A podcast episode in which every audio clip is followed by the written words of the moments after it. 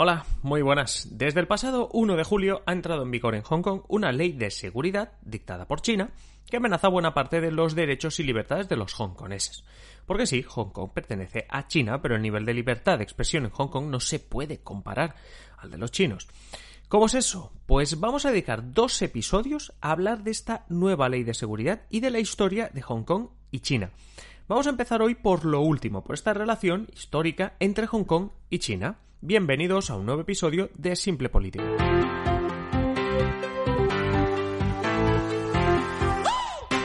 Os habla Adrián Caballero y esto es Simple Política, el podcast que trata de simplificar y traducir todos esos conceptos, estrategias y temas que están presentes cada día en los medios y que nos gustaría entender mejor. Y vamos a tratar de entender mejor la relación que hay entre China y Hong Kong y con eso comprenderemos la que se ha liado desde la semana pasada a nivel de protestas y detenciones en Hong Kong. Pero antes, eh, dejadme que os recuerde que si queréis proponerme un tema para uno de estos episodios, como muchos de los que hemos hecho últimamente, solo tenéis que ir a adriancaballero.net barra contactar y ahí me dejáis un mensaje yo contesto lo más rápido posible y pues me decís lo que queráis, qué opináis del podcast, qué tipos de episodios os gustan, qué temas os gustaría que tratásemos, etcétera. Ya sabéis que podéis ayudar a que este podcast sea más grande compartiéndolo en redes sociales con vuestros contactos o yendo a la plataforma de ebooks y haciéndoos fans de simple política. Y ahora sí, seguimos que el tema es complejo y necesitamos nuestro tiempo. El pasado, como digo, 1 de julio entró en vigor una ley de seguridad en Hong Kong. Sé que a algunos os puede sonar lejano y quizá ni hayáis visto en las noticias la que se está liando allí, pero resulta que esto está causando mucho revuelo a nivel internacional. Os cuento, hace ya un año que Hong Kong vive protestas ciudadanas multitudinarias demandando más democracia y que el gobierno de Hong Kong se distancie de China, un régimen dictatorial socialista. Bueno, esas protestas siempre han acabado con detenciones y disturbios. Con la pandemia del coronavirus la cosa se ha relajado un poco por el tema de no salir de casa, confinamiento, etc. Pero esta semana pasada todo se ha vuelto a encender. Resulta que el Parlamento chino, sí, el chino, no el de Hong Kong, ha aprobado una nueva ley de seguridad para Hong Kong, una ley que será tan importante que se incorporará a la conocida como ley básica, algo así como la Constitución en Hong Kong. Las protestas, las detenciones y las críticas internacionales a China de estos días, en las últimas semanas, que seguro que habéis escuchado, aunque sea ahí brevemente en las noticias esto, o sea, todas las, bueno, todo lo que se ha liado esta semana con la ley de seguridad es increíble, pero para entender la ley, ¿qué tal si primero entendemos la relación que hay entre Hong Kong y China? Porque a lo mejor algunos eso no lo habéis oído tanto o no lo habéis escuchado todavía o, no habéis leído sobre el tema. A esto, a la relación esta, es lo que dedicamos el episodio de hoy. Como sería algo complejo de explicar todo a la vez, este mismo jueves vamos con una segunda parte de este episodio donde con la historia ya aprendida, con la historia revisada hoy, vamos a hablar ya ahora sí de la actualidad, de la nueva ley de seguridad y qué puede pasar en Hong Kong. Así que nos vamos a centrar en la historia y nos vamos hasta 1984. Por entonces Hong Kong era una colonia británica, así que se regía por las normas del Reino Unido. En el siglo XIX Hong Kong formaba parte de China, pero una serie de tratados a finales de este siglo le dio la soberanía al Reino Unido. Concretamente China daba la soberanía de Hong Kong a perpetuidad al Reino Unido, mientras que otros territorios adyacentes se cedían por 99 años, una cesión que caducaba en 1997, no hace tanto. Total, que cuando se acercaba esta fecha, la de 1997, el Reino Unido vio lógico que si esos territorios volvían a China, por decirlo de alguna manera, también lo hiciese Hong Kong. Pero China era ya un régimen dictatorial, un régimen comunista. Así que el Reino Unido firmó un acuerdo en 1984 con China, lo que se llamó la Declaración Sino-Británica. En esta declaración nace el principio de un país, dos sistemas, algo que si os interesa un poco la política internacional alguna vez habréis oído, un país, dos sistemas.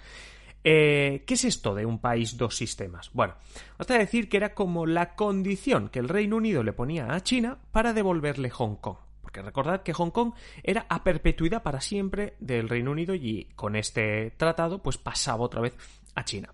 Hong Kong, con este tratado digo, formaría parte de China. De ahí lo de un país. ¿Vale? Porque formaría parte de China. No sería independiente, sino que formaría parte de China. Pero eso sí, Hong Kong gozaría, según el acuerdo, de un alto nivel de autonomía, solo exceptuando la defensa y las relaciones exteriores, es decir, que no tuviese un ejército propio, por decirlo así. Este acuerdo, además, estaba previsto que durase 50 años, así que en el momento en que se firma el acuerdo, en 1985 para que entre en vigor en 1997, ya se sabía que este acuerdo finalizaba, caducaba en 2047. Todavía queda.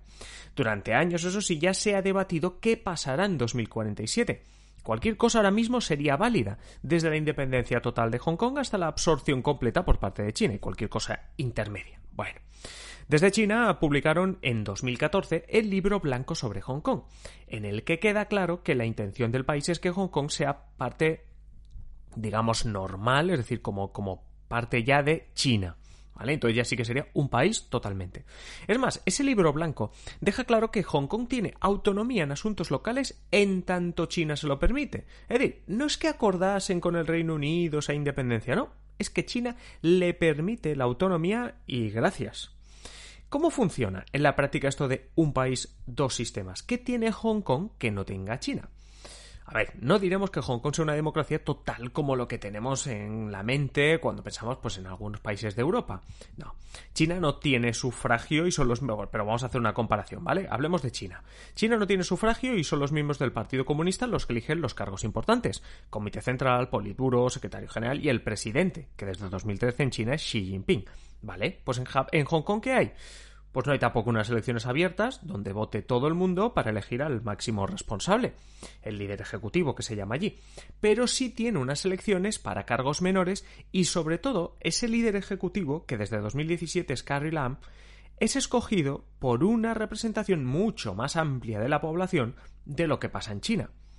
Y luego está el tema de los derechos. En China los derechos y libertades están muy restringidos. En Hong Kong, en cambio, existe la libertad de expresión, de reunión, de prensa. Mientras que en China están prohibidas plataformas como Facebook, Twitter o WhatsApp, en Hong Kong se pueden usar normal y corriente como en cualquier otro país, sin restricciones. Eso sí, desde la llegada de Xi Jinping al poder en China en 2013, como decíamos, Hong Kong ha vivido varios episodios que ponen en duda esta libertad de expresión que os estaba comentando. En 2014, por ejemplo, algunos de los líderes estudiantiles que participaron en las protestas de la revolución llamada de los paraguas fueron encarcelados acusados de traición. También se encarcelaron a profesores críticos con el régimen comunista y se han cerrado varias librerías que se consideran subversivas por publicar libros críticos contra el régimen chino. Fijaos, en 2015 cinco eh, dueños de librerías fueron secuestrados y transportados a China. Uno de ellos cometió, digamos, el error de escribir un libro sobre la vida privada de Xi Jinping, el presidente, y aún sigue detenido cinco años después. Un informe de Reporteros Sin Fronteras en 2017 perdón, denunciaba que desde la llegada de Xi Jinping en 2013, la ciudad ha bajado, la ciudad de Hong Kong se refiere el país, la, la, la autonomía de Hong Kong ha bajado de la posición 54 a la 73, casi 20 puestos en el ranking mundial de libertad de expresión. Pero la población en Hong Kong no es sumisa, como en China. Y no es que lo diga yo, es que lo dicen fuentes expertas consultadas por la BBC en un artículo que, por cierto, os dejo en la descripción del episodio para que lo leáis por vosotros mismos. Desde el servicio chino le dicen a la BBC que la diferencia más importante entre los chinos y los hongkoneses es la forma de pensar a la gente.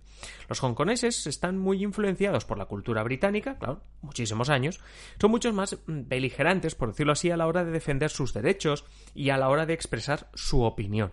En China, por el contrario, ser diferente es un problema y la gente prefiere pasar desapercibida.